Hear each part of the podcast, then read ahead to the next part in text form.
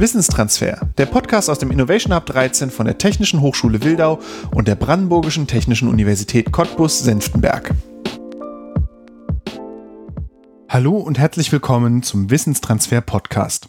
In diesem Podcast widmen wir uns dem Wissenstransfer aus der Hochschule in die Gesellschaft. Mein Name ist Joram Schwarzmann. Mich treibt eine Frage schon länger um. Wie können wir in Zukunft vielfältige regionale Nahrungsmittel erzeugen? Bei meiner Recherche sind mir verschiedene Technologien und Ansätze begegnet und einen davon möchte ich heute vorstellen. Die Produktion von Lebensmitteln aus Mikroalgen. Ich habe mich mit Dr. Peter Waldeck unterhalten. Dr. Peter Waldeck erforscht Mikroalgen an der BTU Cottbus-Senftenberg. Normalerweise versuche ich die ForscherInnen an ihrem Arbeitsort zu besuchen, doch auch dank der Pandemie haben wir uns dazu entschlossen, das Gespräch über das Internet zu führen. Wir haben uns darüber unterhalten, was genau eigentlich Mikroalgen sind, wie man sie anbaut und welche Produkte man aus ihnen gewinnen kann. Hättet ihr zum Beispiel gedacht, dass blaue Süßigkeiten ihre Farbe oft einer winzig kleinen Blaualge verdanken? Oder dass Brauereien die idealen Partner für Algenproduktionsanlagen sind? Ich wünsche euch auf jeden Fall viel Spaß bei dem nun folgenden Gespräch.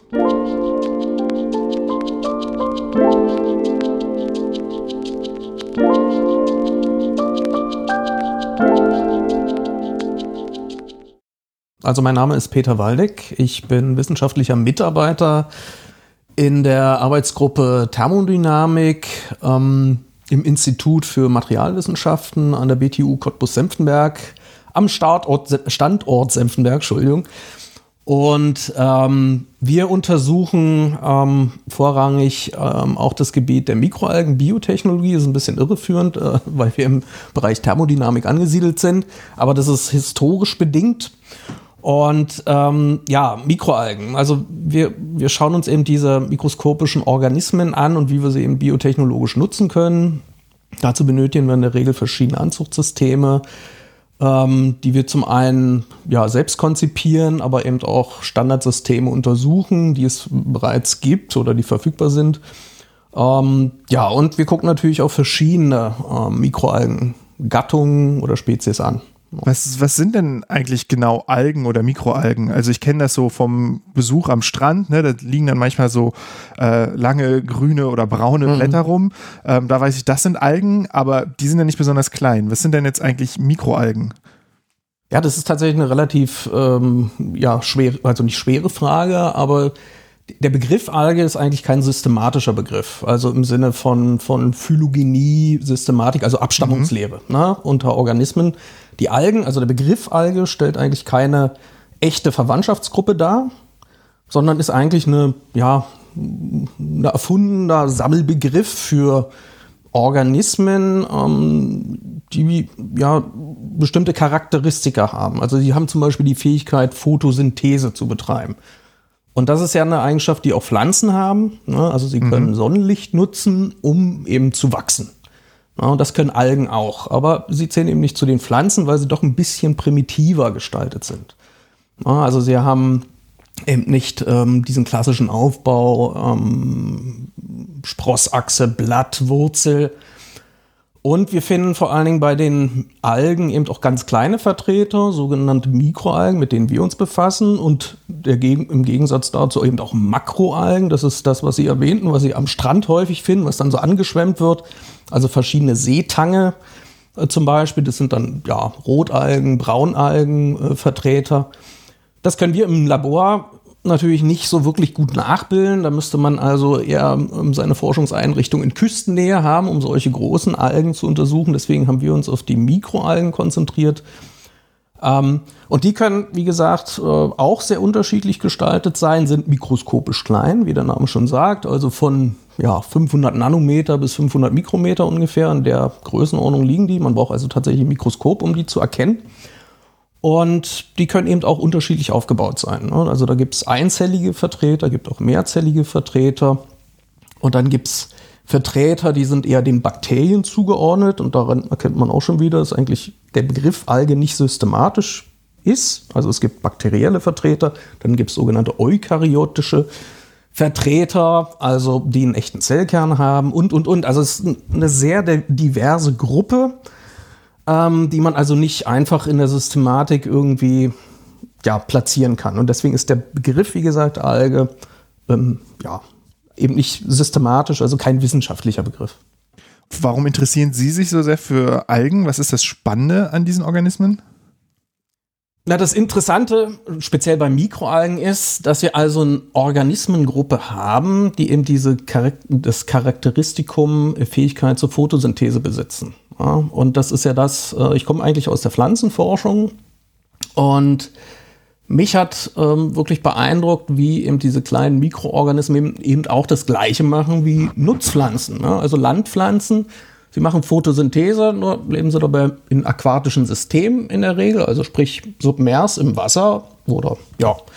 Und ähm, machen prinzipiell das gleiche wie Landpflanzen. Ne? Mhm. Sie nutzen also Sonnenlicht, sie nutzen CO2, brauchen ein paar anorganische Nährstoffe, also Sulfat, Phosphat, also Dünger, ne? wie Landpflanzen auch, und wachsen ganz genauso wie Pflanzen, bloß eben deutlich schneller. Also das muss man wirklich sagen. Das kann man also in, in, in künstlichen Systemen eben auch nachbilden oder aufzeigen, dass wenn man solche Mikroalgen in geschlossenen Systemen hält, zum Beispiel in sogenannten Photobioreaktoren, dann kann man hier also deutlich höhere Produktivitäten, also Zellzuwachsraten ähm, erzeugen oder Biomasseproduktivitäten generieren, als das mit ähm, im konventionellen Landpflanzenanbau überhaupt möglich wäre. Und das ist natürlich besonders interessant.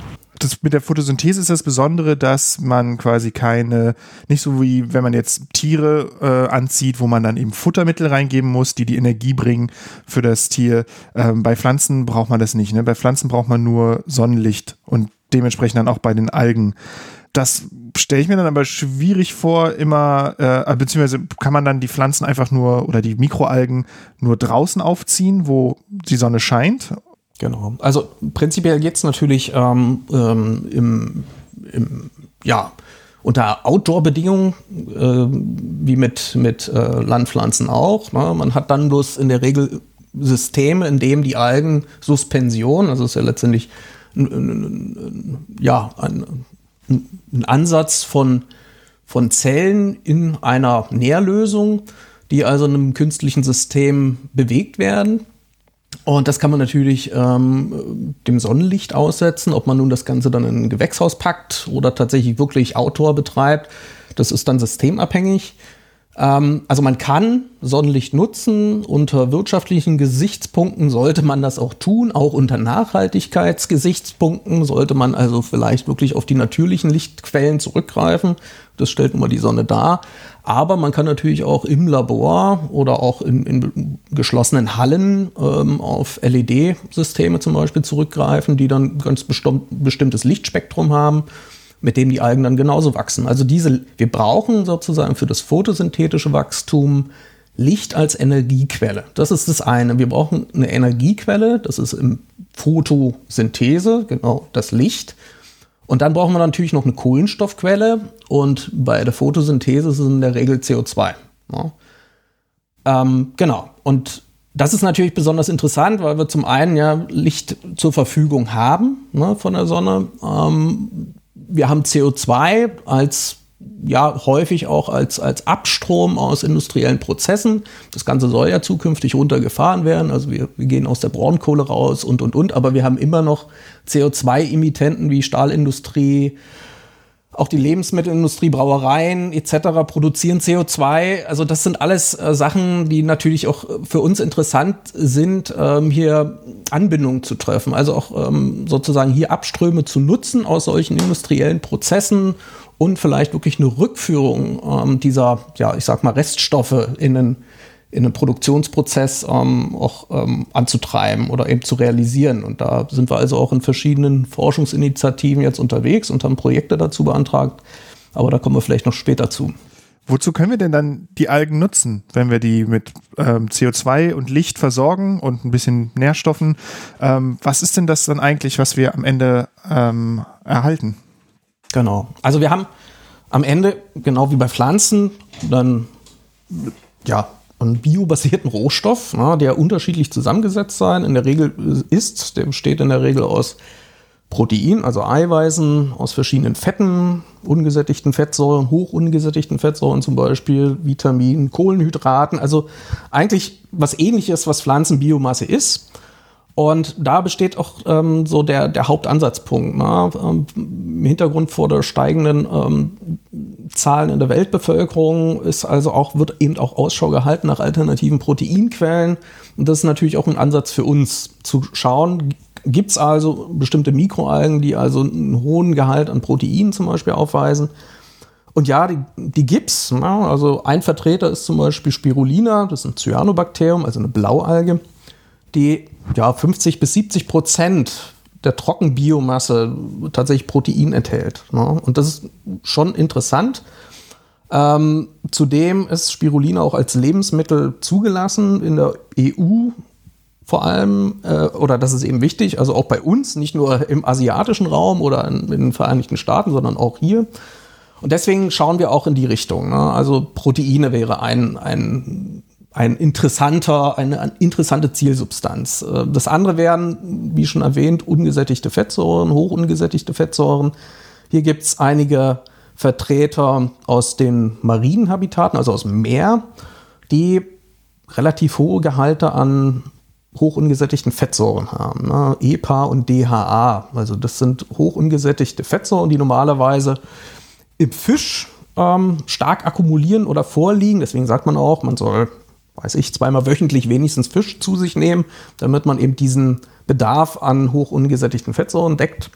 Und äh, man fand halt eben heraus, dass also auch Mikroalgen einen hohen oder speziell diese marinen äh, ähm, Meeresalgen eben einen hohen Gehalt an, an EPA und DHA haben.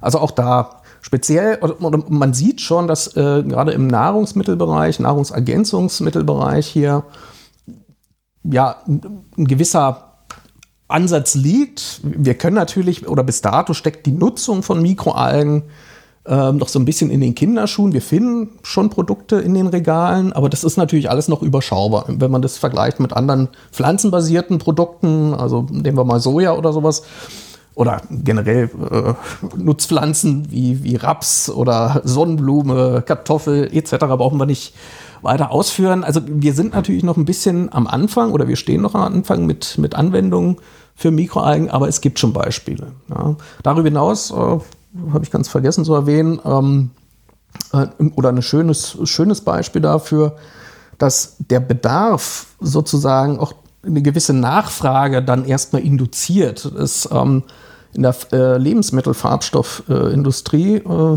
äh, ja, zu finden.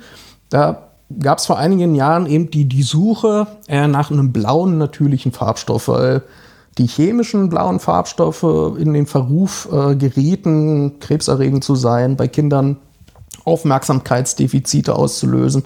Deswegen suchte man, speziell Unternehmen aus der Lebensmittelindustrie, nach einem alternativen natürlichen blauen Farbstoff. Und da war man im Pflanzensegment, ja, gibt es ein paar Anthocyane und so. Das war aber alles auch ja nicht so günstig äh, herzustellen. Und dann kann man schließlich auch auf Spiruline, also dieses, äh, diese Blaualge. Und die macht einen natürlichen Farbstoff, der heißt Phycocyanin. Und das ist ein, ein Protein, was eine Chromophore, also eine, ja, eine, eine Eigenschaft trägt, die ähm, eben das, dieses, dieses, Blau, äh, dieses Protein blau erscheinen lässt. Ja? Und dieses äh, Protein ist eben nicht irgendwie bedenklich. Das kann man also in Lebensmittel einbringen und verleiht den Lebensmitteln eben wirklich eine schöne blaue, natürliche Farbe und ist relativ leicht sogar aus dieser Alge ähm, raus zu extrahieren.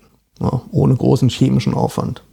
Ja, Blau, Blau ist echt immer so ein spannendes Thema. Ich bin, habe auch ein ja. bisschen Hintergrund in der, in der Pflanzenforschung und ähm, fand, fand fast immer, wenn man blaue Farbe in der Natur sieht, ähm, dann gibt es halt ein paar echte blaue Farbstoffe, die, wie Sie gesagt haben, mhm. schwer zu extrahieren sind, aber ganz häufig sind es ja physische Effekte, also zum Beispiel blaue Schmetterlingsflügel. Das basiert dann auf äh, Nanostrukturen auf den Flügeln, die mhm. blau erscheinen lassen. Und das heißt, das könnte man gar nicht so einfach verwenden. Dementsprechend ist so ein Farbstoff aus einer Alge natürlich super spannend. Ähm, genau. Was ist denn für Sie in Ihrer Forschung die Algensorte oder die Algenspezies der Wahl? Ähm, und was erforschen Sie dann konkret an ihrer, an dieser Algenspezies. Genau, also wir sind jetzt, wie gesagt, in einem aktuellen Forschungsprojekt ähm, ähm, oder das läuft jetzt aus, aber wir haben dort äh, Spirulina mal genauer unter die Lupe genommen und haben äh, auch überlegt oder geprüft, wie müssen wir oder wie sollte man äh, die Prozessparameter möglichst wählen, um eine optimo, optimale, wir haben einen optimalen Ertrag sowohl in der Biomasse zu erzielen, als auch zum Beispiel in diesem Phycocyaningehalt oder in der Proteinmenge.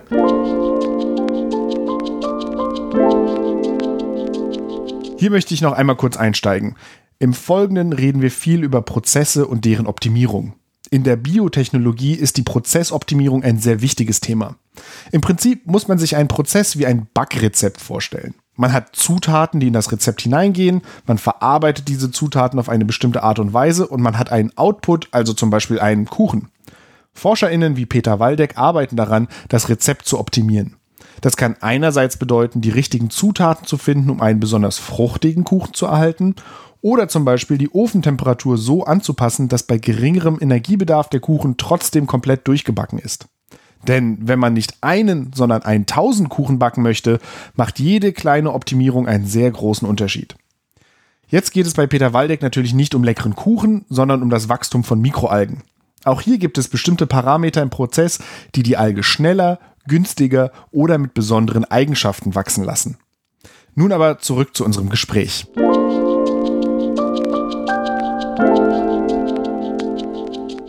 Also wenn wir Spiruline anziehen, das ist jetzt nicht äh, irgendwie ein innovativer Ansatz. Ich habe es ja erwähnt, Spirulina wird bereits als äh, Nahrungsergänzungsmittel oder Nahrungsmittel geführt, ist zugelassen, wird weltweit produziert auch, in offenen Systemen in der Regel, also offenen Anzuchtsystemen. Ähm, aber man findet dann äh, bestimmte Nährmedien zusammensetzen zum Beispiel. Und wenn man die dann sich genau anschaut, stellt man relativ schnell fest, okay, da ist ja viel zu viel ähm, auch von bestimmten Nährstoffen drin. Äh, man, also verschwendet man die nicht. Also da war ein Ansatzpunkt zu schauen, kann man also äh, ja, wie, wie verhalten sich sozusagen diese ähm, Nährstoffkinetiken während ähm, des Anzuchtprozesses?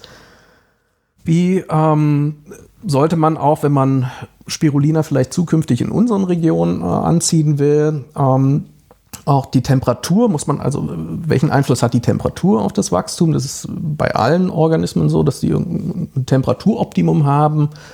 Wie ist es mit den Lichtbedingungen? Also brauchen die einen bestimmten Licht-Dunkelzyklus? Können die Dauerlicht vertragen? Und, und, und. Also das war in diesem, Proze äh, in diesem Projekt sozusagen der, der wesentliche Ansatz, alle relevanten Prozessparameter zu untersuchen und äh, am Ende sozusagen ja, eine Art Datenübersicht oder Empfehlung zu geben, wie sollte man diesen Prozess oder die Prozessparameter wählen, um eben optimale Produktionsbedingungen zu haben. In einem zweiten Projekt, was jetzt anläuft, läuft, da geht es um auch eine extremophile Alge, vielleicht hätte ich das noch im Vorfeld erwähnen sollen, also dass wir uns schon so eher auf extremophile Algenstämme ähm, so ein bisschen fokussieren, weil die natürlich den Vorteil haben, dass sie ja nicht so stark kontrollierte Anzuchtbedingungen brauchen. Also wir müssen unsere Systeme nicht autoklavieren oder in, in situ sterilisieren.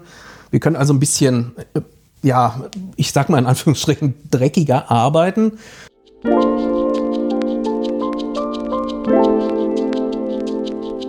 Hier bin ich nochmal.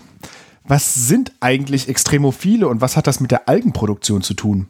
Dazu müssen wir uns mal kurz anschauen, wie Organismen wachsen und leben. Die meisten Mikroorganismen überleben ganz gut bei Raumtemperatur, mit gemäßigtem Salzgehalt im Wasser um sie herum und bei einem etwa neutralen pH-Wert. Mit diesen Durchschnittsbedingungen kann man fast alle Mikroorganismen gleichzeitig glücklich machen. Das klingt eigentlich ganz nett, oder? Das ist aber eben das, was man in der Biotechnologie nicht will. Denn wenn ich Algen anziehe, kann ich keine Hefen oder Bakterien gebrauchen, die sich auch wohlfühlen. Hier kommen die extremophilen Algen ins Spiel. Ihr Name bedeutet, dass sie extreme Bedingungen gut abkönnen. Spirulina zum Beispiel mag es, wenn das Wasser schön alkalisch ist.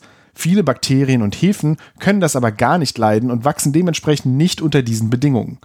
Für die ForscherInnen ist das ein großer Vorteil. Sie müssen nicht nach jedem Durchlauf die gesamte Anlage mit viel Hitze und Aufwand sterilisieren, sondern können sich darauf verlassen, dass unter den von ihnen gewählten Bedingungen ohnehin nur Spirulina sich wohlfühlt. Es gibt auch extremophile Mikroorganismen, die Hitze mögen, einen hohen Salzgehalt oder sehr, sehr saure Umgebungen. Das macht sie zu besonders spannenden Organismen für die Biotechnologie. Jetzt aber zurück zu Peter Waldeck.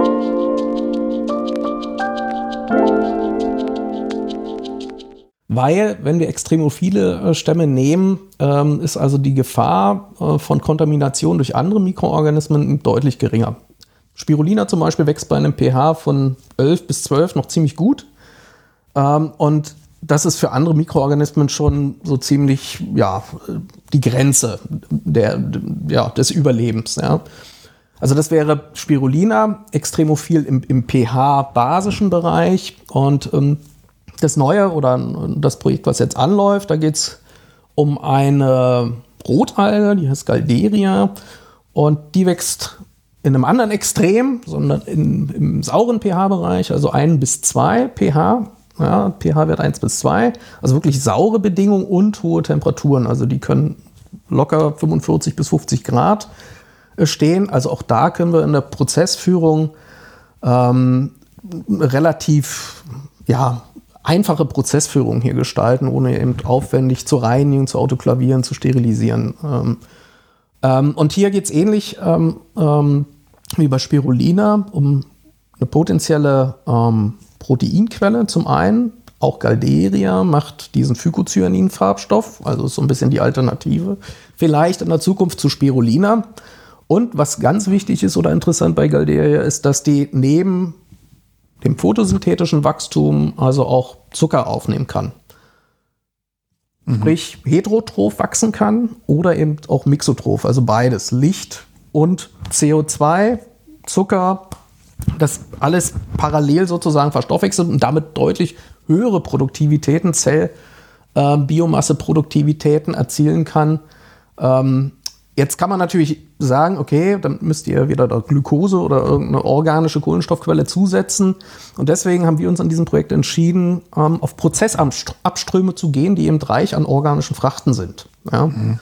Und deswegen koppeln, koppeln wir in diesem Projekt den Anzuchtprozess von Galderia an Prozessabwasser aus einer Brauerei. Ja, und da wird die Klosterbrauerei Neuzelle das Brauabwasser sozusagen liefern und wir werden dann in größeren Systemen, also erstmal im kleinen Maßstab, aber dann später in größeren Systemen schauen, kann man dieses Prozessabwasser zum einen nutzen, also die organischen und auch die, also die organischen Kohlenstoffe, die da drin sind, aber auch natürlich die Stickstoffquellen, also da wird auch Ammonium, ähm, werden Aminosäuren drin sein, zum geringeren Teil natürlich, um eben ähm, diese Alge wachsen zu lassen und gleichzeitig eben das Prozesswasser oder Abwasser der Brauerei aufzureinigen. Ja, also die müssen ja ihr Prozesswasser, was ähm, sozusagen dann in die Kanalisation geht, vorher aufreinigen. Das machen große Brauereien in der, in der Tat ähm, über eine eigene äh, ja, Klärtechnik. Ähm, bei kleineren Brauereien, die müssen dann halt direkt einleiten. Ne? Aber da, wenn eben, und das ist im Brauabwasser so, da sind relativ hohe organische Frachten drin und die müssen vorher entfernt werden. Ja, weil sonst würde, also wenn man das direkt in irgendein Gewässer einleitet, hätte man da relativ schnell ja, eine Störung des, ja, des biologischen Gleichgewichts, sag ich mal, dem Gewässer. Und deswegen müssen also vor allem die organischen Frachten da entfernt werden. Und da ist Galdea relativ effizient drin. Das haben wir also in Voruntersuchungen auch schon gesehen. Ja, und das wollen wir jetzt in diesem Projekt dann auch nochmal zeigen. Mhm. Das ist dann so wie das, wovon man häufig spricht, wenn so Düngemittel aus der Landwirtschaft in Gewässer kommen. Das sind ja auch Nährstoffe, mit denen genau. dann äh, Organismen im Gewässer auf einmal sehr viel schneller wachsen, als sie das in einem ungestörten Gewässer tun würden. Und so ähnlich ist es dann wahrscheinlich auch mit diesen äh, Prozessabwässern aus, ähm, aus Brauereien oder anderen Industrien, nehme ich an.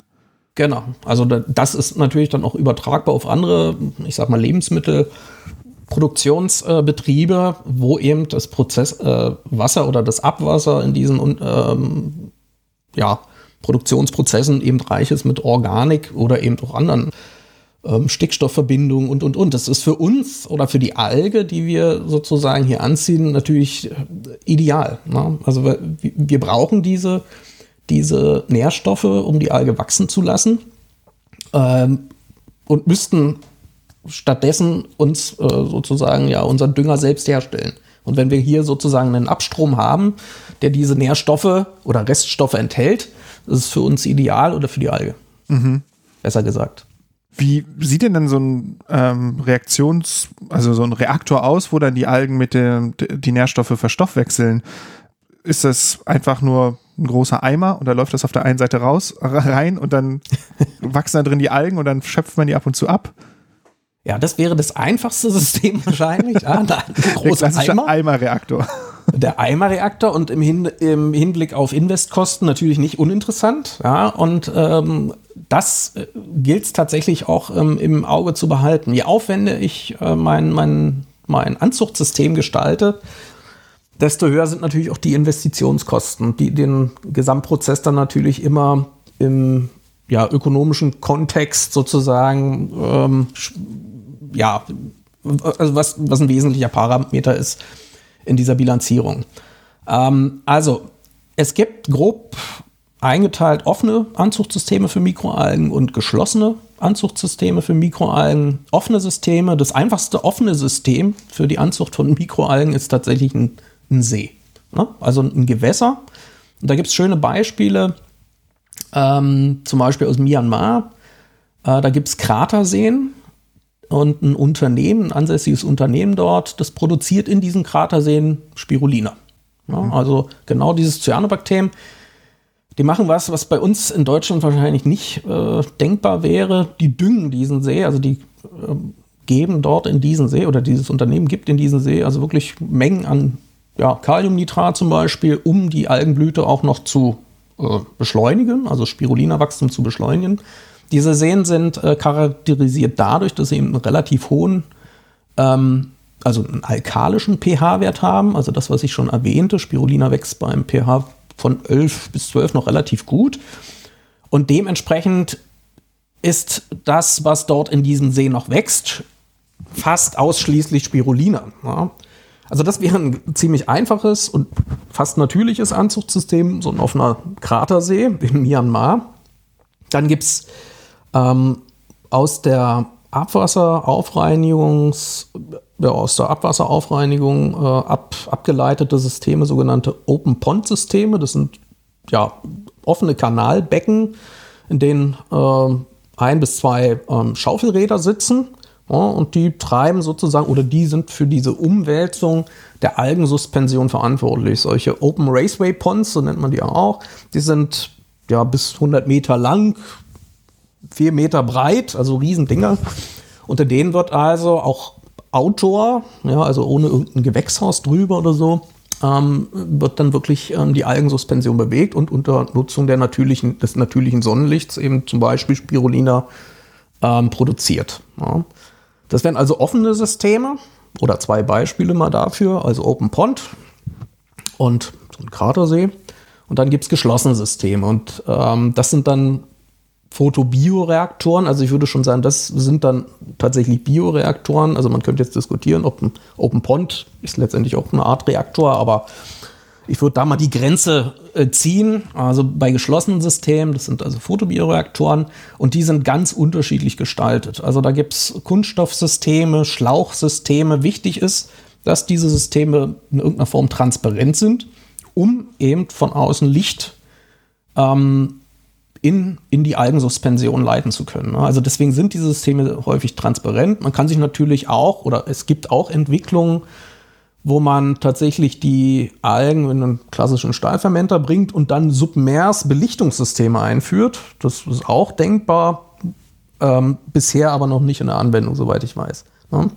Also Photobioreaktoren, transparente Hülle, sozusagen Reaktorhülle aus unterschiedlichsten Materialien. Wie gesagt, Kunststoff, Folie, Glas, und auch in der Form ganz unterschiedlich. Es gibt also säulenförmige Reaktoren, es gibt ähm, Rohrreaktoren, da sind sozusagen Rohre meanderförmig äh, zum Beispiel angeordnet ähm, oder zu so einer Schleife riesig hoch und dann einzelne Module drei Meter hoch oder höher.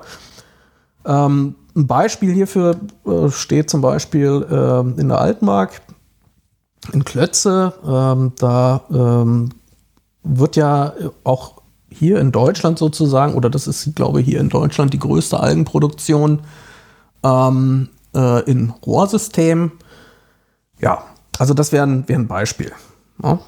Und ähm, warum macht man das in, in solchen Rohren und nicht einfach zum Beispiel in einem, ich komme jetzt zu meinem Eimer zurück, in einem geschlossenen Glaseimer, irgendwie schön groß, also eine große Tonne. Ähm, das stelle ich mir einfacher vor, als wenn ich so ein langes Rohrsystem habe. Gibt es da Genau. einen Grund für? Genau. Also gut, dass Sie es ansprechen nochmal. Es äh, geht natürlich immer um, um den Faktor Licht. Ja. Licht ist sehr häufig der limitierende ähm, Faktor in der, in der Algenanzucht in, oder im phototrophen oder photosynthetischen Wachstum der Algen. Und jetzt kann man sich vorstellen, wenn man so einen, einen Glaseimer hat, gefüllt mit Algensuspension, ja, der einen Durchmesser, weiß ich nicht, von 30 Zentimetern hat und man beleuchtet das Ganze von außen, ähm, dann wird das Licht von außen relativ schnell durch die äußersten Zellschichten schon absorbiert. Das heißt, in der Mitte von dem Eimer kommt gar nicht mehr wirklich Licht an. Das ist natürlich immer abhängig von der Zellkonzentration im Eimer. Also Sie müssten eigentlich Ihre Zellkonzentration so wählen, also so dünn einstellen, dass also noch genug Licht in die Mitte kommt. Dann hätten Sie eigentlich das System optimal genutzt. Ne? Dann hätten Sie sozusagen alle Zellen noch im, im photosynthetischen Wachstum, äh, wären also noch sozusagen im vielleicht exponentiellen Wachstumsbereich. Ähm, Schichtige ist also ein ganz wichtiger Aspekt und deswegen macht man das, was Sie, ähm, worauf Sie schon hindeuteten, auch in, in, in Röhren. Na, so eine Röhre, die hat einen Durchmesser, das variiert auch von vier bis sechs Zentimetern. Und da können Sie sich vorstellen, ist die Schichtdicke eben doch deutlich geringer als in einem, in einem Eimer mit 30 Zentimetern Durchmesser oder 20. Ja. Das ist der Grund, warum man es eigentlich, warum man versucht, sozusagen die Schichtdicken möglichst gering zu halten. Das ist natürlich immer eine Frage von ähm, volumetrischer Produktivität zu Flächenproduktivität. Ne? Also wenn Sie sozusagen das Volumen immer weiter verkleinern, um die Schichtdicke möglichst gering zu halten, werden Sie auf der Fläche darunter, also wirklich dem, dem Feedprint, ähm, natürlich immer weniger Flächenproduktivität erhalten. Also es muss irgendwo ein Optimum geben. Ne? Also wenn Sie eine riesen Fermenter oder einen, einen riesen Fass dorthin stellen, äh, dann haben sie zwar viel Volumen pro Fläche sozusagen installiert, aber die Produktivität, die volumetrische Produktivität ist wahrscheinlich sehr gering. Ja. Das heißt, man muss also versuchen zu schauen, Schichtdicken optimieren pro Fläche, dass man also einen möglichst hohen Flächenertrag bekommt, weil damit muss man sich letztendlich vergleichen lassen, weil wir haben oder wir nutzen phototrophe Organismen. Und wenn wir jetzt die Landpflanzen mal nehmen, da sagen sie auch nicht ähm, Produktivität in Gramm pro Liter und Zeiteinheit, sondern sagen sie meistens auch im Flächenertrag, ne? Ja. also pro Hektar und Jahr. Und deswegen gibt man auch die Produktivitäten von im, im, im Algenproduktionsprozess häufig in Flächenproduktivitäten an. Und da gilt es klassisch ähm, zu überprüfen, was ist das beste System, also was wirft die höchste Flächenproduktivität ab. So ein Reaktor kann man sich ja auch anschauen. Ähm, in Cottbus gibt es in der, in der Bibliothek dort ähm, im Informations-, Kommunikations- und Medienzentrum der BTU Cottbus Genau. in der Science Gallery so ein Ausstellungsstück. Ähm, und ich habe die, die Ausstellung ist noch nicht ganz eröffnet, aber ich konnte schon einen Blick auf den Reaktor werfen und ich weiß, ein ähm, wichtiger Teil des Namens dort ist es ein Blasensäulen-Fotobioreaktor. Was hat es denn mit diesen Blasensäulen auf sich?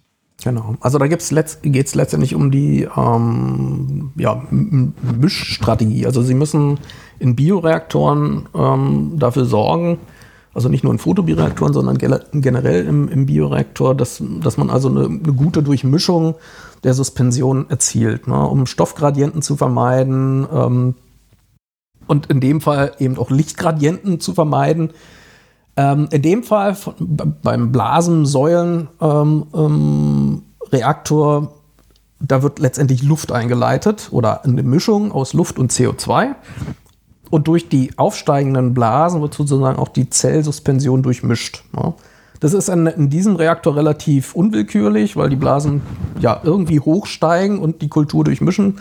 Es gibt also auch ähm, ja, sagen wir mal, Mischstrategien, also ein Airlift-Reaktor zum Beispiel, da ist der Gasstrom ein wenig ja, definiert gerichteter. Ja, das ist also auch nicht ähm, irgendwas Neues. Das gibt es auch in, in, in klassischen Bioreaktoren, also Airlift-Reaktoren. Da ist meistens ein Doppelzylinder in diesem Reaktor noch drin und dann hat man also in der Mitte den, den Gasstrom, der aufsteigt und der bewegt sozusagen ganz gerichtet dann im Außenzylinder auch die Zellen wieder nach unten. Also man hat da einen sehr gerichteten Strom. Also es ist einfach ähm, die, das, die Mischstrategie. Ne? Man könnte ja auch sich vorstellen, man setzt da einfach ein, ein Rührgerät ein ne? und das mechanisch letztendlich über einen Propeller sozusagen die Kultur durchmischt. Das gibt es auch. Ne? In dem Glasrohrreaktor, den Sie erwähnt hatten, da ist es so, dass es eine Pumpe macht. Also eine große Kreiselpumpe schiebt letztendlich die Suspension von unten nach oben durch diese Glasrohrmodule. Also mhm. da ist die, die Pumpe, die Mischung, äh, der Mischer. Mhm. Genau. Also es geht letztendlich nur um, um, um das Durchmischungsprinzip. Und womit wird denn üblicherweise dann das Licht eingeführt in solchen geschlossenen Systemen? Wir hatten es schon kurz angesprochen, aber ähm, wie funktioniert es denn, wenn ich so einen Reaktor äh, betreiben möchte und ich habe kein Sonnenlicht, was ich irgendwie durch große Fenster in meine Reaktionshalle ähm, lenken kann? Genau. Also da, dann greifen sie in der Regel auf eine Kunstlichtquelle zu. Genau. Und in der Regel ist es so, dass sie die von außen sozusagen ähm, dem System oder das System von außen sozusagen bescheinen lassen. Und da gibt es eben verschiedene ähm, Leuchtmittelquellen. Also Sie können klassische Leuchtstoffröhren nehmen. Ja, das gibt es ja auch speziell auch für Pflanzen. Das ist auch ganz ähnlich und gut funktioniert dann für Algen. Ähm, aber heutzutage geht man ja gern auf LEDs und das machen wir auch ganz gern, weil hier hat man natürlich auch die Auswahl von spezifischen Wellenlängen. Und das ist also auch noch ein interessanter Bereich, ähm, den es zu untersuchen gilt oder den man schon untersucht hat zum Teil, dass eben bestimmte Zielsubstanzen in den Zellen, also wirklich auch Lichtwellenlängen abhängig ähm, induziert werden. Also dass, dass die Synthese dieser Substanzen abhängig ist von der Lichtwellenlänge. Und da können Sie natürlich, wenn Sie dann äh, bestimmte LEDs verwenden, die also im roten, im blauen oder im grünen äh, Licht imitieren, äh, die dann also auch bestimmte biochemische Antworten in den Zellen auslösen. Und das ist natürlich auch interessant, dass sie sozusagen eigentlich nur über den Faktor Licht oder den Parameter Licht gezielt ja, den, die, die Zusammensetzung der Biomasse variieren können. Mhm. Also, wie gesagt, im, im Labor oder im geschlossenen System oder da, wo sie kein Sonnenlicht zur Verfügung haben, greift man eben auf Kunstlichtquellen zurück. Und im Idealfall ist es heutzutage, denke ich, doch ähm, die LED. In was für Größenordnung arbeiten Sie denn mit diesen Reaktoren? Also bei uns äh, haben wir im Labor ähm, ja letztendlich von einer, von einer Schüttelkultur, das funktioniert in Erlenmeyer-Kolben, also 150 Milliliter, oder Zellkulturflaschen, das funktioniert auch ganz gut. Ähm, also bis, weiß ich, ja, 50 bis 80 Milliliter. In so an, also kleinen Systemen, da halten wir eigentlich unsere Backup-Kulturen. Ne? In so kleinen, dann auf dem Schüttler, ähm, wo wir sozusagen dann immer zurückgreifen können und neue Reaktoren anstellen können. Das wäre sozusagen Backup-Kultur. Im Labor selbst dann haben wir Bioreaktoren aus Glas ähm, bis ja, ein bis zwei Liter Volumen, die wir dann also vor eine künstliche ähm, Beleuchtungssystem stellen können, also sowohl LED als auch Leuchtstoffröhrensysteme. Und dann haben wir noch im, im Technikum, also wir haben eine ja, etwas größere, äh, größere Halle noch, in, dem wir, in der wir dann auch ähm, schon, sagen wir mal, technische Skal, Skala ähm, ähm, Systeme haben, also ein Open-Pond-Reaktor, was ich erwähnte, bis 1000 Liter. Und dann haben wir Rohrreaktoren, also Glasrohr-Photobioreaktoren, einmal 30 Liter und 500 Liter. Also in solchen Systemen, das ist jetzt noch nicht Produktion, aber wir können zumindest ein Gefühl dafür bekommen, wie, wie, ist der, wie funktioniert das Upscaling? Also gibt es Unterschiede in einem, in einem Bubble Column oder in dieser, in dieser Blasen, in diesem Blasenreaktor, was Sie sagten, im Vergleich zu dem, was wir dann zum Beispiel in einem 500 Liter Maßstab Glasrohrreaktor oder einem Open Pond ähm, bis 1000 Liter äh, hinbekommen. Also das wären so die größten Systeme, die wir bei uns haben. Wie groß ist es dann, wenn es in den Industriemaßstab gehen würde? Ist es dann nochmal ein Faktor 10 größer oder wie stelle ich mir das vor? Ja, also ich, ich würde noch größer, denke ich, mhm. ähm, weil wenn man, ich glaube, die, die Anlage in Klötze in der Altmark muss ich überlegen, ich glaube bis 700 Kubik, mhm. also 700.000 Liter. Okay. Werden da bewegt, sozusagen, in den, insgesamt. Ne? Das sind auch Einzelreaktoren, glaube ich, ähm, die, wenn aber bei voller Auslegung der Gesamtanlage, möchte ich meinen, sind 700.000 Liter ungefähr. Ne? Und das ist dann schon, würde ich schon denken, industrielle Produktion in, in Open-Pond-Systemen äh, ist das natürlich noch ein deutlich höheres Volumen. Ja, ähm, und da gibt es ähm, bisher Es gibt einige Unternehmen, die jetzt auch hier in Deutschland beginnen damit, ähm, in, in, in, offenen Systemen, allerdings dann eingehaust in Gewächshäusern, ähm, ähm, zum Beispiel Spirulina zu produzieren. Aber natürlich im, im asiatischen Bereich, auch ähm, äh, in den Vereinigten Staaten gibt es diese Open Pond Reaktoren oder Anlagen, muss man dann sagen, schon auf weiten und großen Flächen, ähm, die also noch deutlich mehr Volumen ähm, erzeugen. Ja. Was passiert eigentlich, wenn dann sozusagen der Prozess fertig ist? Ähm, also ich weiß, manchmal kann man die ja so gestückelt, sag ich mal, als Batch-Prozess laufen lassen, ne? dass man die einmal die Anlage fährt und dann ist es fertig und dann ähm, macht man alles sauber und fängt nochmal an. Man kann es aber auch mhm. kontinuierlich machen und die ganze Zeit was annehmen. Aber was passiert denn dann im nächsten Schritt, wenn man jetzt seine Algen hat? Die sind jetzt gewachsen, die sind jetzt gut versorgt. Was mache ich denn als nächstes? Also wir machen dann sogenannte Teilernten im Prozess. Ne? Also was Sie sagten, wenn wir eine Anlage haben, die modulartig aufgebaut sind, zum Beispiel so ein ähm, Glasrohrreaktor, da haben Sie also, weiß ich, fünf Module, die parallel laufen, solche Glasrohrmodule. Und wenn die ganze Anlage arbeitet, dann haben Sie alle Glasrohrmodule in Betrieb, die sind also alle belegt und die erreichen eine bestimmte Zelldichte. Ja? Irgendwann ist sozusagen die, die Kultur oder die Zelldichte der Kultur so hoch, dass also mehr Licht nicht mehr bringt. Das heißt, sie müssen also wieder runter verdünnen. Und das funktioniert in der Regel so, dass sie dann, weiß ich, drei Module der fünf ernten, also ablassen und die wieder befüllen mit neuer Nährlösung. Dann kombinieren sie wieder die ganze Anlage, also öffnen die entsprechenden Ventile, dann läuft alles wieder von vorn an, verdünnt und wächst wieder bis, bis zum Maximum hoch. Ja? Mhm. Und das ist so ein semi-kontinuierlicher Prozess. Das ist ja auch nicht ein klassischer Fettbatch-Prozess oder sowas. Aber so funktioniert es in der Regel und so machen wir es in der Regel auch. Ne? Und im, im, im großen Stil funktioniert das ähnlich. Ne? Genau. Also sie machen letztendlich Teilernten oder man macht Teilernten, äh, man nimmt in der Regel nicht alles, mhm. um sozusagen gleich wieder Anstellgut für den nächsten Pro, äh, Batch zu haben. Deswegen Semi-Batch. Das ist dann so wie so ein Sauerteig im Prinzip, ne? ja, oder genau, genau. So ähnlich muss man sich das vorstellen, dass man sozusagen ähm, die Kultur oder einen Teil der Kultur immer wieder ähm, als, als neues Inokulum oder Startkultur eben zurücklässt und das eigentlich nur runter verdünnt. Was mache ich mit den geernteten Zellen? Ja, also das ist ähm, dann der nächste Schritt, genau. Ähm, der, Sie müssen ja dann ähm, einen fest-flüssig-Trennschritt in der Regel machen. Ähm, das erfolgt bei Spirulina zum Beispiel über Siebe. Also die haben, die Spirulina-Zellen haben ungefähr eine Länge von 200 bis 400 äh, Mikrometer. Das lässt sich also relativ gut mit, mit entsprechend porigen Sieben abtrennen über einen Schrägtisch. Ne? Also da läuft sozusagen ähm, die Spirulina-Suspension über ein schräg gerichtetes Sieb und ähm, im besten Fall sammelt sich dann ihre Spi vor aufkonzentrierte Biomasse unten am, am Siebrand. Ja, dann hat die aber immer noch äh, einen, einen, Feuchtgehalt von, weiß ich, 95 Prozent oder so. Na, das sind dann, also da müssen sie dann, wenn sie das Ganze haltbar machen wollen, also wirklich nochmal nachtrocknen. Und das funktioniert in der Regel ähm, äh, im industriellen Maßstab dann im, im Sprühtrockner. Ne? Also Sprühtrockner gibt es in, in riesen also speziell auch in, ja, in anders, anderen Lebensmittel. Äh, sagen wir mal. Ähm, und das kann man also dann auch mit, mit zum Beispiel Spirulina vorge voraufkonzentrierter Spirulina-Biomasse machen. Ne? Aber ja, das ist so der Schritt, der sein muss, äh, wenn Sie sozusagen dann ein trockenes Ausgangsprodukt für ja, eine Weiterverarbeitung brauchen. Ja.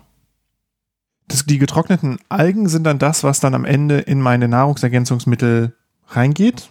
Also ist es dann, die kann ich dann mahlen und dann komplett als Spirulina-Mehl genau. benutzen oder ich könnte sie dann noch die Proteine extrahieren oder genau. die Fette oder.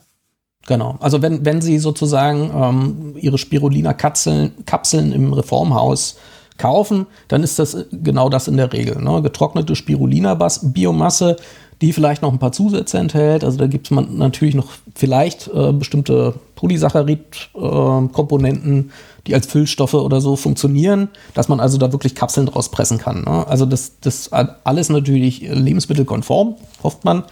Und ähm, das wird in der Regel gemacht. Das wäre sozusagen das Einfachste. Ne? Mhm. Ähm, ohne großen Aufwand. So, dann hat man also alles Wertvolle in der Kapsel der Alge. Ne? Und äh, ich erwähnte ja, dass ähm, speziell dieser blaue Farbstoff, ähm, das ist ein Protein und um den in einer bestimmten Reinheit, Reinheit eben auch vorliegen zu haben, muss man den extrahieren. Das geht bei Phycocyanin relativ einfach. Vorausgesetzt, die Zellen lassen sich gut aufschließen. Ähm, aber da brauchen Sie eigentlich nur ein wässriges ähm, Extraktionssystem. Das ist in der Regel ein Phosphatpuffer, das funktioniert relativ gut. Und ähm, da müssen Sie ein bisschen den pH im Auge haben, deswegen nimmt man auch einen Puffer, ähm, weil bei einem zu starken pH-Shift ins Basische, da haben Sie dann auch eine chromophore Veränderung äh, der Proteine und das führt dann also zu, ja, einer nicht allzu schönen Farbe am Ende. Also es ist dann kein brillantes Blau mehr. Aber mhm. da müssen Sie tatsächlich extrahieren. Und ähm, wenn es dann noch weiter aufgereinigt werden soll, dann müssen also auch Chromatograph, präparativ chromatographische äh, Schritte noch folgen. Ähm, und am Ende haben sie vielleicht wirklich ein auf, hoch aufgereinigtes Phycocyanin da. Und ähm, sowas wird auch als ähm, im Life Science-Bereich ja vermarktet als Fluoreszenzfarbstoff. Da sind sie dann ähm, im Katalogpreis so bei, weiß ich, 300 Euro pro Milligramm. Also das ist dann schon sehr teuer. Ne? Aber letztendlich nicht uninteressant. Ja, ist halt fast so teuer wie Druckertinte. Ähm, ja. wo ist denn für die, also wenn ich jetzt sagen möchte, ich möchte selber jetzt so einen ähm, Algenbioreaktor betreiben, ich finde, das klingt ähm, spannend. Wo ist denn, wo sind denn die Chancen dafür, besonders jetzt für die Region? Ähm, Sie haben ja schon gesagt, ne, Abwasser von Brauereien zum Beispiel aufreinigen, finde ich super spannend, mhm. aber was, was denn darüber hinaus ist denn so die Chance, äh, in der Region solche Anlagen zu betreiben? Ja, also ich denke, ähm, genau diese Kombination äh, wäre tatsächlich interessant. Wir haben in Deutschland, also in den Sommermonaten, haben wir hier definitiv genug Sonnenlicht zur Verfügung. Gerade in der Lausitzer Region, denke ich, ähm, wo, wir, wo, wir uns ja befinden, auch mit dem äh, Universitätsstandort. Wir haben äh, dort nun im zunehmenden Maßen, äh, Maße die Flächen äh, aufgrund des Rückzugs äh, de, des Braunkohleabbaus ähm, die also in irgendeiner Form genutzt werden wollen. Ähm, also auch das, die, die Voraussetzung wäre tatsächlich erfüllt. Und wie gesagt, man, man muss dann einfach schauen, wie bringt man bestimmte Nährstoffe hin. Also nutzt man Abströme aus anderen Prozessen, um Nährstoffe ähm, im dem Algenproduktionsprozess zur Verfügung zu stellen. Ähm, wie gestaltet man das Ganze? Also wenn, wenn wir dann sagen, okay, im Sommer haben wir genug Licht, ähm, wir haben auch Wasser zur Verfügung, ähm, aber in den Wintermonaten fehlt uns vielleicht das Licht, es wird auch kälter. Muss man dann irgendwie heizen oder schwenkt man dann vielleicht um auf einen anderen Stamm, der zum Beispiel dann das Zucker aus einer Brauerei, äh, das zuckerreiche Abwasser aus einer Brauerei dann nutzen kann. Also all dieser, diese Möglichkeiten gilt es natürlich jetzt erstmal in, in, zum Beispiel Forschungsprojekten, die aber einen sehr starken Anwendungsbezug haben, zu, ja, zu bewerten, zu evaluieren um dann also für die Region äh, auch wirklich äh, ja, ne, ne, ne, modellhaft sozusagen ja, einen Demonstrator letztendlich aufzubauen, ne, um das wirklich zu zeigen. Und da arbeiten wir also, wie gesagt, in diesen Forschungsprojekten ja auch mit Unternehmen zusammen. Also im aktuellen mit der Carbon Biotech AG, die genau eben auch bestrebt ist, momentan ähm, ähm, diesen Spirulina-Produktionsprozess in die Lausitz zu bringen und eben auch hier zu etablieren, ne, um zukünftig zum Beispiel Protein, Proteinprodukt oder Protein oder Spirulina-basierte Proteinprodukte hier ähm, äh, zu generieren oder zu produzieren, aber auch ähm, im Phytopharmaka-Bereich. Also wir wissen eben auch, dass bestimmte Cyanobakterien ähm, und eben auch Spirulina ähm, ähm, bestimmte Inhaltsstoffe produziert, die also pharmakologisch auch ähm, von Bedeutung sein können. Und da haben wir sozusagen im Hause in Senftenberg an der BTU eben Arbeitsgruppen, die sich ja mit äh, bestimmten Zellsys humanen Zellsystemen befassen und auch mit denen arbeiten wir eng zusammen, um eben zum Beispiel bestimmte Extrakte zu untersuchen, die wir aus Spirulina generieren und eben auf Bioaktivität untersuchen, um möglicherweise auch hier ja, neue Phytopha oder pharmakologische Anwendungen sozusagen abzuleiten. Das ist jetzt ein bisschen von der Lebensmittelgeschichte ähm, weg, aber das ist genauso ein interessanter Markt, äh, den man äh, im Auge haben muss und mhm. sollte. Ja, zum Schluss würde ich mich noch interessieren, welche Produkte wir denn also schon heute kaufen können? Wir haben ja schon die Spirulina-Tabletten angesprochen, ähm, aber vor allem auch, was in Zukunft vielleicht dazukommen könnte. Was wären denn so innovative Produkte aus Algen, die vielleicht jetzt noch nicht im industriellen Maßstab hergestellt werden können oder werden, aber die wir vielleicht in zehn Jahren dann ganz einfach im Supermarkt kaufen können? Also Einige ähm, Anwendungsbeispiele hatten wir ja schon genannt. Ähm, also der blaue Farbstoff ist wirklich ein, ein, ein Paradebeispiel hierfür, der sozusagen, ja, letztendlich war man auf der Suche. Sie haben es ja auch schon gesagt, das war gar nicht so einfach, ähm, einen biologisch blau oder bio, biobasierten blauen Farbstoff zu finden. Ähm, das ist also ein ganz gutes Beispiel dafür, was es bereits gibt. Und wenn man sich, äh, weiß ich, Smarties kauft oder sonst was, ähm, dann sollte man einfach mal auf die Inkies hinten drauf gucken und dann wird man sehen, Spirulina-Extrakt oder so, steht da drauf. Na? Und äh, vor allen Dingen bei Süßigkeiten kann man gerne immer mal die Inkies sich angucken und äh, also die Inhaltsangaben dort, Inhaltsstoffangaben und äh, dann wird man relativ schnell oder häufig wahrscheinlich über diesen Spirulina-Farbstoff stoßen.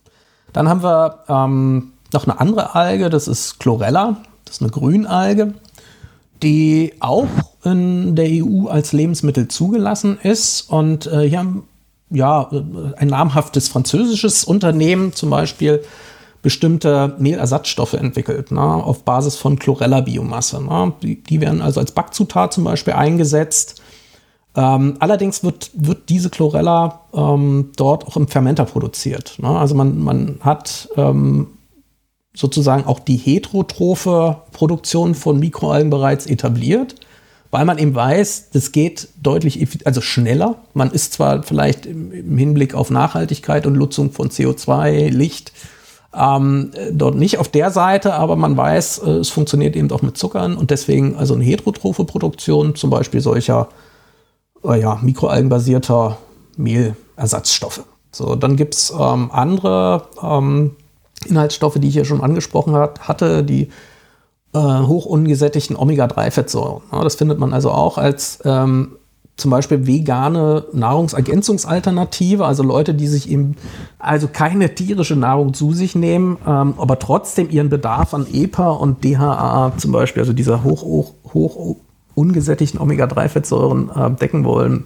Ähm, Gibt es also wirklich Präparate, die mikroalgenbasiert sind und diese essentiellen Fettsäuren wirklich enthalten. Ne? Und das ist also ähm, ein, ein Entwicklungsschwerpunkt gewesen der letzten Jahre, muss man sagen, wo sich also wirklich auch große, namhafte Unternehmen äh, zusammengeschlossen haben, um hier ähm, voranzukommen. Ne? Das ist also auch ein schönes Beispiel.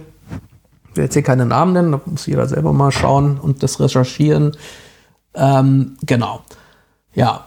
Und das andere ist eben, ähm, was man aus Makroalgen gewinnt, weil man, wir haben jetzt so ein bisschen nur die Mikroalgen die ganze Zeit angesprochen, aber Makroalgen werden auch schon seit vielen, vielen Jahren genutzt und das hat man meistens auch nicht so auf dem Schirm.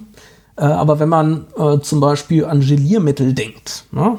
also auch das ist ja im, Lebensmittelbereich ähm, nicht ja, eine wichtige Funktion häufig, also Agar, Karagen, das sind alles ähm, Polysaccharide, also letztendlich Polyzucker, die aus Rotalgen gewonnen werden. Ne? Und das sind in, sind in der Regel Meeresalgen, Makroalgen, also wirklich diese Seetange, aus denen man eben diese ähm, Polyzucker, Agar, Karagen gewinnt. Ne? Die sind auch, haben entsprechende E-Nummern schon, sie sind auch zugelassen als Lebensmittelzusatzstoff. Das ist also auch algenbasiert. Ne?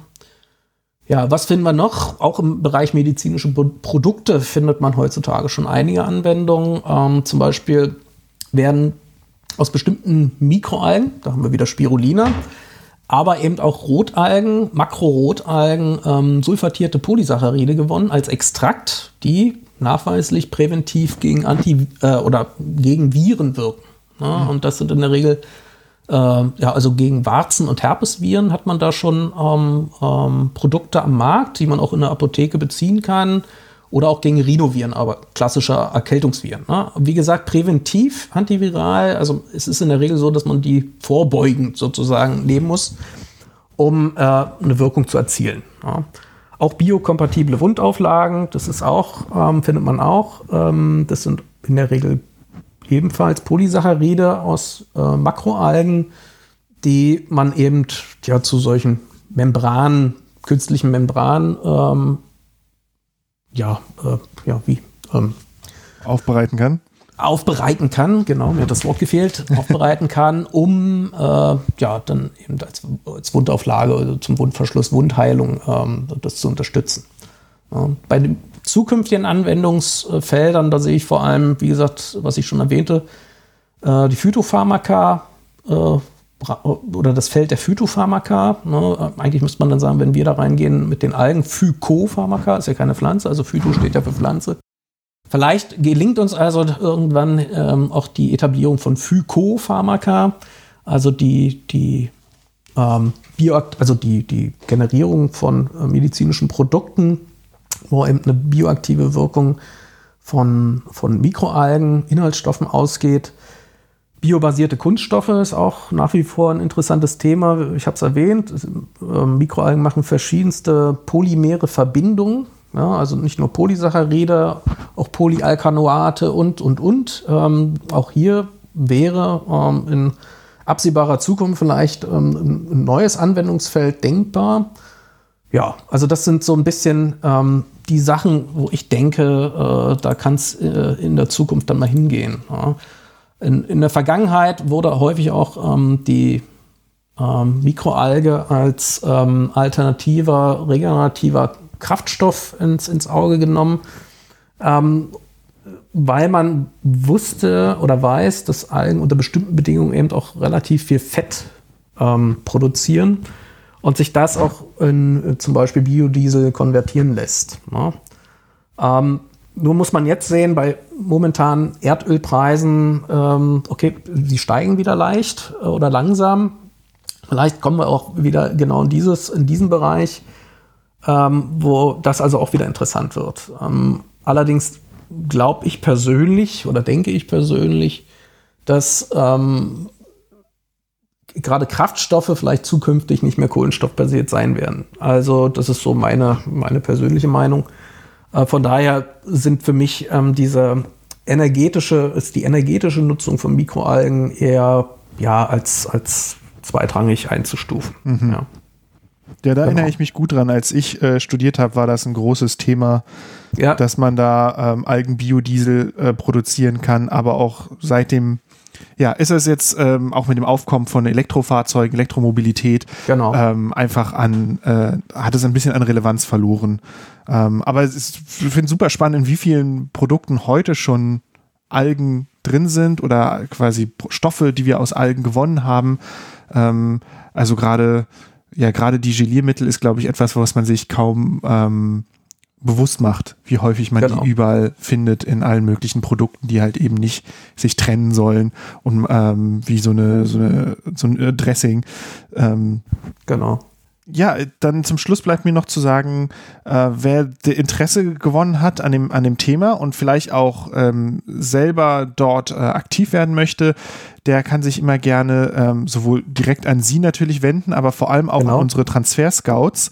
Ähm, Im Innovation Hub 13 haben wir für die Life Sciences äh, den Carsten Hille und Claudia Deutschmann, ähm, zwei sehr fähige Transfer-Scouts, die da sehr gut weiter beraten können, Kontakte herstellen können und ähm, mit dem man sich wunderbar auch über dieses Thema unterhalten kann, um rauszukriegen, ich habe ja ein, ähm, ein zum, ich habe hier zum Beispiel einen Prozess und ähm, da habe ich ein, ein Abfallprodukt, kann man da nicht was machen, dann immer gerne an den äh, Innovation Hub 13 wenden, an die Transfer Scouts dort und natürlich auch gerne ähm, an Sie.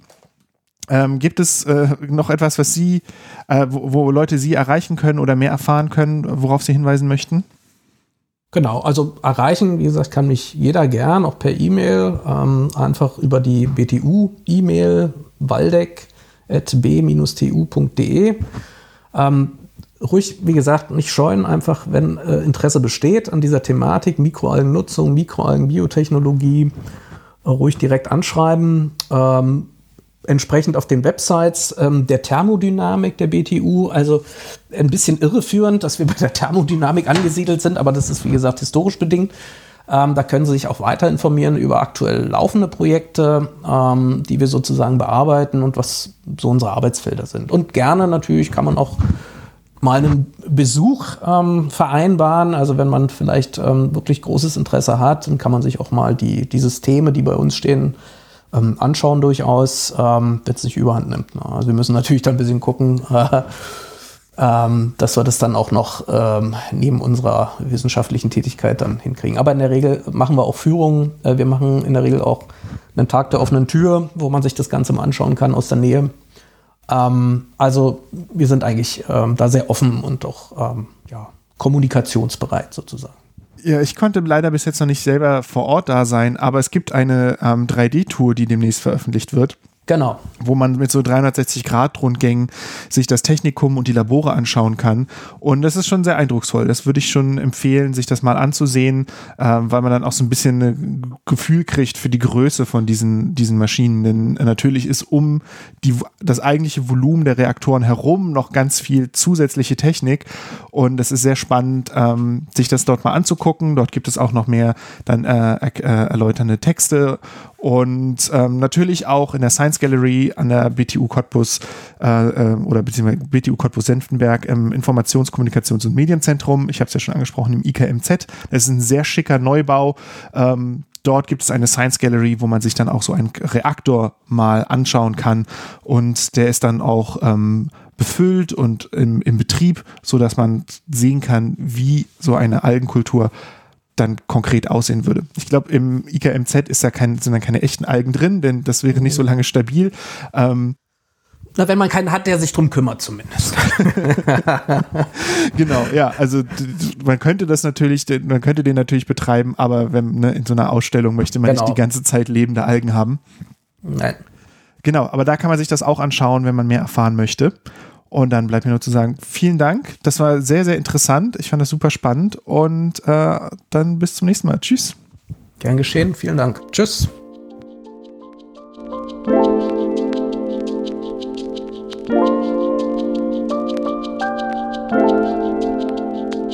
Das war mein Gespräch mit Dr. Peter Waldeck aus dem Fachgebiet Thermodynamik an der BTU Cottbus-Senftenberg, wo er an Mikroalgen forscht. Ich hatte viel Spaß dabei und fand es vor allem spannend, mehr über die Kombination aus Algenzucht und bereits vorhandener Produktion zu erfahren. Wenn ihr mehr zu dem Thema erfahren wollt, abonniert diesen Podcast. Schon bald erscheinen neue Folgen zu unserem nächsten Schwerpunktthema regionale Nahrungsmittelproduktion der Zukunft.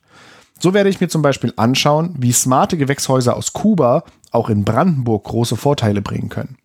Wenn euch das Thema Mikroalgen besonders interessiert, dann solltet ihr euch die im Interview erwähnte Science Gallery am IKMZ der BTU Cottbus-Senftenberg einmal genauer ansehen. Dort gibt es neben einem Blasensäulen-Foto-Bioreaktor noch eine Reihe an weiteren spannenden Exponaten. Und natürlich solltet ihr auch mal bei wissenstransfer.innohub13.de vorbeischauen. Denn hier findet ihr ausführliche Informationen zu Forschung und Entwicklung aus dem Innovation Hub 13, zum Beispiel zum Thema Natural Language Processing. Also der Technologie, mit der Computer unsere Sprache verstehen können.